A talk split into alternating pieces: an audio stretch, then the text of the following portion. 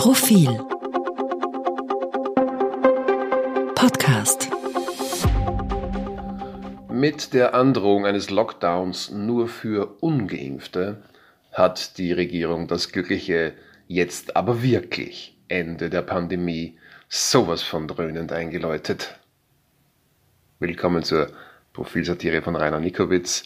Sie trägt diese Woche den Titel Hells Bells.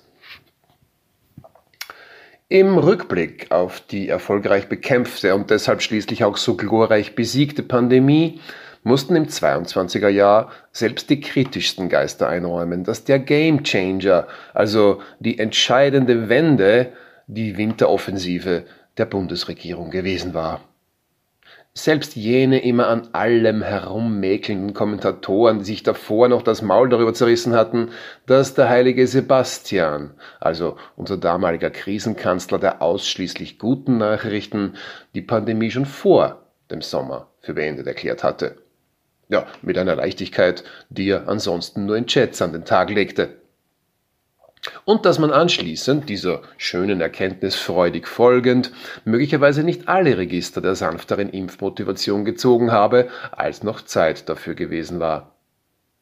Und die natürlich erst recht darüber lästerten, dass die Regierung schon Ende Oktober, als die Impfquote urplötzlich mit einem Mal überfallsartig nicht anstieg, halt auch einmal ein bisschen strenger werden musste und also den ungeimpften einen Lockdown androhte. Äh, der ja wiederum, wie die Obergescheiten sofort wussten, unkontrollierbar und somit undurchführbar wäre.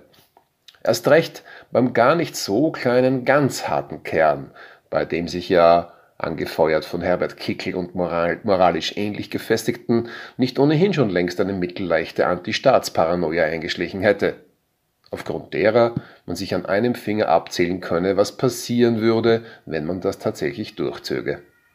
Das alles wurde unseren Lenkern vorgeworfen, ja?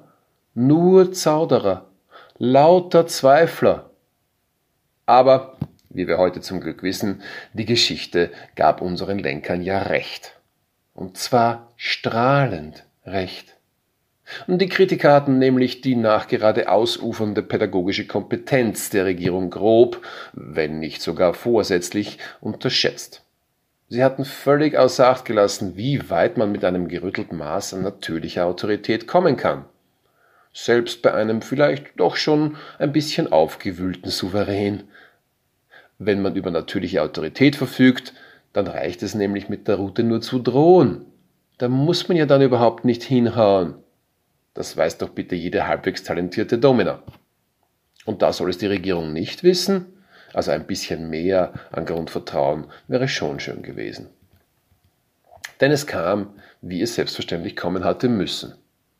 Kaum, dass Schallenberg und Mückstein Ende Oktober laut und deutlich Du, du gesagt hatten, fiel es den Impfgegnern im ganzen Land auch schon reihenweise wie Balken von den Augen. Ja, die Impfquote legt einen Anstieg hin, auf Frage nicht.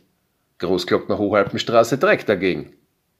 Gut, äh, später als dann der geschickt fragmentierende Lockdown trotzdem noch in Kraft treten musste, weil halt viele von den unwissenschaftlichen Bängeln leider immer noch zu spät gefolgt waren, da kamen durchaus noch einmal kleine Unsicherheiten auf, was denn jetzt passieren würde.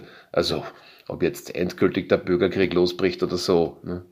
Aber tatsächlich verhielten sich die Ungeimpften dann ja eh, wie im Modellversuch prognostiziert, den Magic Christian dem äh, Ministerrat so überzeugend vorgeführt hatte.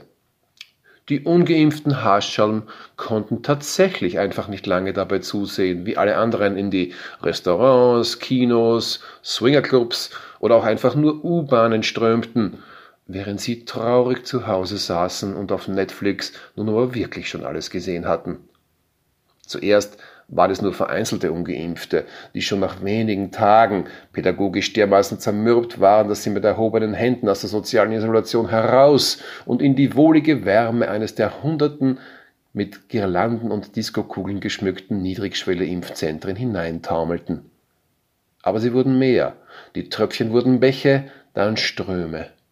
Und bald waren es schier endlose, aber wie es nun einmal in unserer österreichischen Art liegt, akkuratest geformte Zweierreihen aus Bekehrten. Sie zogen sich durch alle Städte, wanden sich durch jedes Dorf, gigantische Bandwürmer der Vernunft. Vor jedem Impfzentrum stand eine ekstatisch tanzende Menge von glücklichen 2G-Vorreitern Spalier und spendete jedem Neuankömmling frenetisch Beifall. Die Volksschulkinder hatten sich herausgeputzt, streuten Blumen und sagten süße Gedichte auf. Es war ein riesengroßes Fest der Gemeinsamkeit, eine Welle der nationalen Einigkeit, wie sie unser Land seit der Karl-Schranz-Aufwallung 1972 nicht mehr gesehen hatte. Wichtig ist jetzt, im glücklichen Rückblick aber auch, dass wir aus dieser Krise lernen. Für die nächste Krise, die wohl unweigerlich kommen wird. Mit den wichtigsten Erkenntnissen, auf die wir uns alle mittlerweile verständigt haben, sollte das aber auch kein Problem sein. In diesem Sinne, Auge um Auge. Ein Spiel dauert 90 Minuten. Soll gedeihen Korn und Wein, muss im Juni warm es sein. Und Rosebud.